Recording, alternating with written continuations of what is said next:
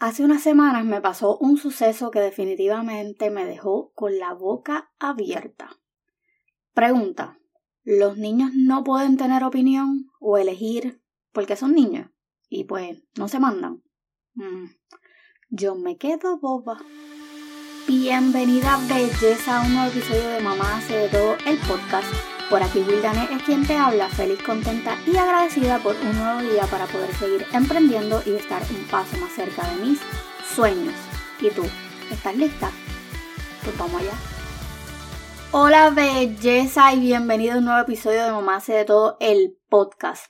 En el episodio de hoy quiero hablarles de una situación que sin duda me dejó anonadada. Hace unas semanas atrás, eh, y tiene que ver mucho con mi estilo de crianza, así que para que entiendan primero la razón de este episodio, voy a explicarle mi método de crianza.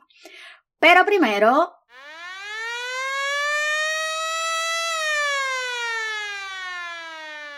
Disclaimer alert. Recuerden que todas las expresiones hechas en este podcast son el sentir, opiniones y experiencias de esta servidora y no me hago responsable de las changuitas. Dicho esto, continuamos. Hace unas semanas, Ryan, que es mi hijo mayor, tuvo un evento en la escuela, un evento deportivo de track and field. Las que me siguen en Instagram vieron, eh, pues, stories que yo subí del evento. Y luego de que él corrió en el evento, tenía una prisa, pero increíble por irse. Y pues cuando regresamos a casa ya era bastante tardecito para ¿verdad? su hora habitual de dormir. Pero, como de costumbre, el chico llegó a hacer asignaciones sin bañarse y sin comer, o sea, todo sudado, porque pues no le daba tiempo. Y usualmente esa es su rutina habitual. Él entra a las 8 y 25 a la escuela, sale alrededor de las 3 y 25, pero como él tiene que coger el bus a casa, coge dos, llega alrededor de las 5 y media, 6 de la tarde. Y esa es su rutina todos los días. Él llega, no se baña, se come algo rápido, empieza a hacer asignaciones y cuando termina entonces se baña y se acuesta a dormir. Todos los días, todos los días, todos los días. La cuestión es que pues yo me meto al taller para preparar unas órdenes que tenía y pues yo sabía que él tenía que terminar de escribir un proyecto que tenía que entregar al otro día. Y cuando salgo de, de mi taller, eran alrededor como de las nueve y media, nueve y cuarenta y cinco. Entro a su cuarto, pues pensando que ya él estaba durmiendo, y cuando abro la puerta, él estaba llorando. Pero llorando como si fuera un bebé. O sea, no podía casi ni respirar. Pues obviamente, mamá al fin me desesperé, traté de calmarlo, empecé a respirar con él, como cinco minutos después, las palabras empezaron a salir de su boca y lo primero que me dijo fue yo no quiero estar más en la escuela. Sabrán que me friqué, pero inmediatamente empecé a pensar, pero mil cosas por segundo. Me empecé, me le están haciendo bullying, me lo amenazaron, mil cosas. Eh, las que no están en Estados Unidos, aquí las escuelas intermedias son muchísimo peor que en Puerto Rico pues se dice que es hasta más difícil que el high school, porque aquí en middle school pues los nenes es donde más tiroteos se han visto, es donde más el bullying se da, las peleas, o sea, literal yo trabajo al lado de una escuela intermedia y todo el tiempo hay peleas y revoluciones y los guardias están metidos en la escuela. So, yo pensé lo peor lo peor. Así que pues en medio del, desespero empecé a preguntarle, o sea, ¿qué está pasando? ¿Qué te hicieron? ¿Alguien te ha dicho algo? Ryan no podía hablar, yo no podía parar de hablar, fue como un desastre en, en, en cuestión de nada. Cuando por fin él puede hablar y explicarme, me dijo, o sea, la primera palabra que él me dijo es, I'm so stressful. O sea, estoy muy estresado. Me dijo que se sentía incómodo, ahí fue cuando pues por fin me habló como tal de lo que estaba sintiendo referente a la escuela. Como les dije, pues Ryan está en sexto grado, eh, ahora su primer año de middle school, y la transición para él no ha sido nada fácil. Literal, como les dije, el pobre muchacho tiene de 5 a 8 asignaciones diarias. Y de verdad es, es para mí es bastante, porque inclusive hasta en los breaks, o sea, en, en, el fall break, él tuvo asignaciones, los fines de semana él tiene asignaciones, y él por lo general siempre ha sido un niño muy responsable y es súper inteligente, pero literal la escuela lo está consumiendo. La cuestión de esto es que pues rápido me sacó una carta que yo le había dado en el verano, que es algo así como un free pass, como eso que, que le dan en, cuando uno juega Monopolio. Y me dijo, yo quiero hacer homeschool. O sea, él usó la carta sin miedo ninguno. Ahora les voy a explicar un poco, ¿verdad? Luego de esa situación, mi método de crianza, porque aquí es cuando entra, para mí, lo más importante que es escuchar. Una de mis prioridades como mamá siempre ha sido poder escuchar y tomar en consideración las opiniones que ellos tienen referente a cualquier tema. Obviamente, todo depende de la edad. Ryan Gabriel tiene 12 años en este momento y siempre me ha demostrado que es bastante maduro como para entender que es bueno y que no para él. Es un niño que hace su research, o sea, no es como que toma decisiones a lo loco, que es bien consciente y pues eso me da la seguridad de yo poder tener una conversación con él y que él me pueda decir qué es lo que él siente que es lo adecuado para él. Esto me ha traído muchos conflictos con mi familia, con su papá, porque creo que hay como una fijación a la crianza antigua de que como los niños son niños, no tienen derecho a opinar y tú tienes que hacer lo que yo diga porque yo lo digo porque yo soy tu papá o soy tu mamá. Yo no creo en eso. Yo pues no es que tuve una crianza de esa manera, es que yo simplemente decidí romper círculos porque yo no tuve una crianza muy estricta tampoco, pero sí entendía que yo tenía que ser la mamá que yo necesité de niña, ¿no? Siempre esa ha sido como mi filosofía. So, yo siempre he tomado en consideración todo, todo lo que él me dice. Cuando él me dice yo no quiero hacer esto, yo no lo obligo, excepto los shorts. Eso es algo que él tiene que hacer, no me importa si no lo quiere hacer o no. Pero por lo general, pues la mayoría de las cosas yo dejo que él pueda tomar una decisión y si es algo que pues yo tengo que intervenir, pues yo lo hago. Por ejemplo, él alrededor de agosto-septiembre, él decidió que se quería vacunar. Eso es, para mí es una decisión bastante seria. So, buscamos información, los dos no nos sentamos, hicimos research, pusimos pros y contras. Yo tomé en consideración su eh, opinión, él decidió vacunarse, mamá lo llevó y nos vacunamos todos porque obviamente si a él le va a pasar algo malo, me va a pasar a mí también. So, siempre han sido como esas pequeñas cosas que tienen que ver con él, que yo lo dejo que él opine al respecto.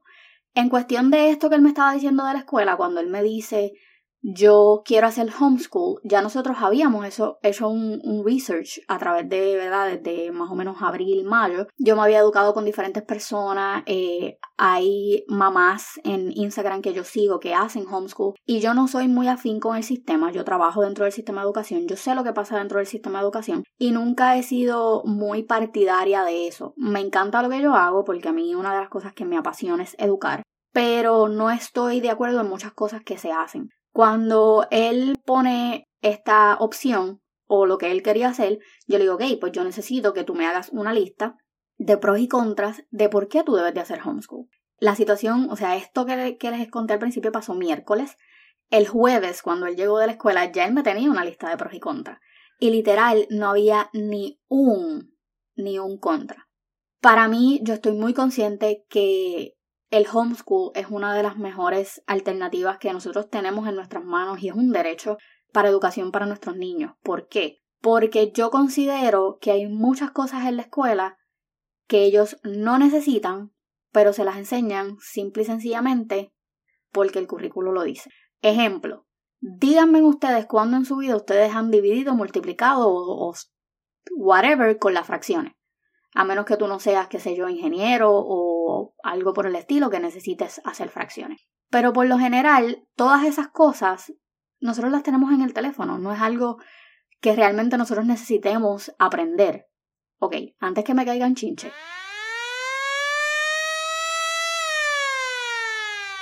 A lo que me refiero es que hay unas cosas más importantes que yo pienso que deberían de aprender nuestros niños en la escuela y no se las están enseñando. Por ejemplo, educación emocional. O sea, es una de las cosas que ellos van a necesitar para el futuro. Otro ejemplo que les puedo dar, finanza, es algo que ellos van a necesitar para cuando, ¿verdad?, crezcan, para su futuro. Emprendimiento. O sea, son muchas cosas que ellos no les enseñan en la escuela, simple y sencillamente porque al gobierno no le conviene que se creen personas que sean libres tanto emocionalmente como financieramente. El conocimiento es poder. Y esas son unas palabras que mi tío siempre me repitió que a mí nunca se me olvidan, igual que cuando muchas veces él me dijo, el pueblo perece por falta de conocimiento. A veces yo me pongo a, a ver los currículos y lo que yo tengo que enseñar en la escuela y yo me quedo como que, ¿por qué? O sea, ¿por qué? Y también es cuestión de tiempo. Por ejemplo, mi hija tiene un problema de aprendizaje. O sea, Nayeli tiene déficit de atención y es imposible que tú le enseñes a ella 12 tablas en una semana.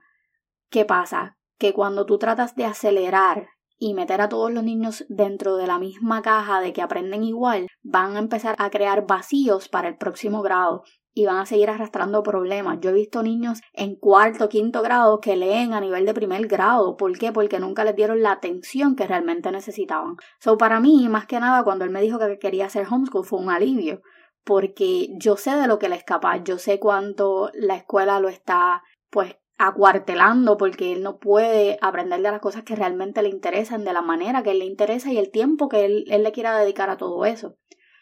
Cuando me toca hablar con papá, eh, fue bastante pues incómodo porque pues a pesar de que él ha sido un buen papá con él, pues él está lejos, eh, él no vive el diario con, con el niño y es bastante pues raro poder tomar una decisión con conocimiento, ambos con conocimiento. Y él estaba completamente en desacuerdo con el homeschool.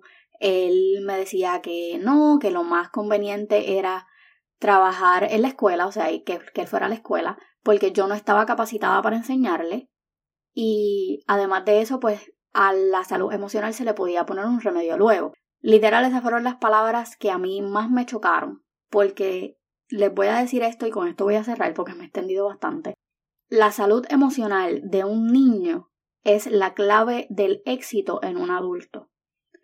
O sea, nunca, nunca pongan la educación de sus hijos por encima de su salud emocional, porque la educación, mi gente, tiene remedio.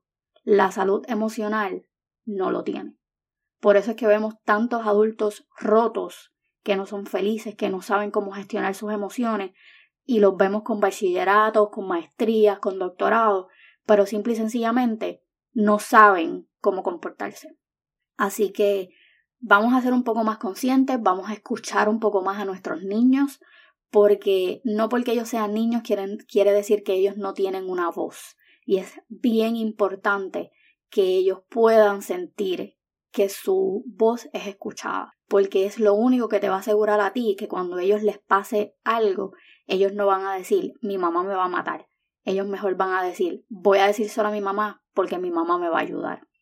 Así que vamos a ser un poco más conscientes con esto. Y nada, voy a seguir hablando de este tema Así que no se lo pierdan. Solamente quería expresarle, ¿verdad?, cómo comenzó esto, todo este proceso de Ryan y el homeschool, porque es una aventura a la que vamos a adentrarnos un poco más ahora en, en enero. Así que deseenme suerte, porque nada, usted, yo sé que yo voy a estar bien, yo sé que él va a estar bien y yo sé que somos perfectamente capaces de hacer esto. Así que nada, recuerden, como siempre les digo, bríndenle una sonrisa a todo aquel que les pase por el lado amargado, porque tú tienes el poder de cambiar para positivo el día de alguien.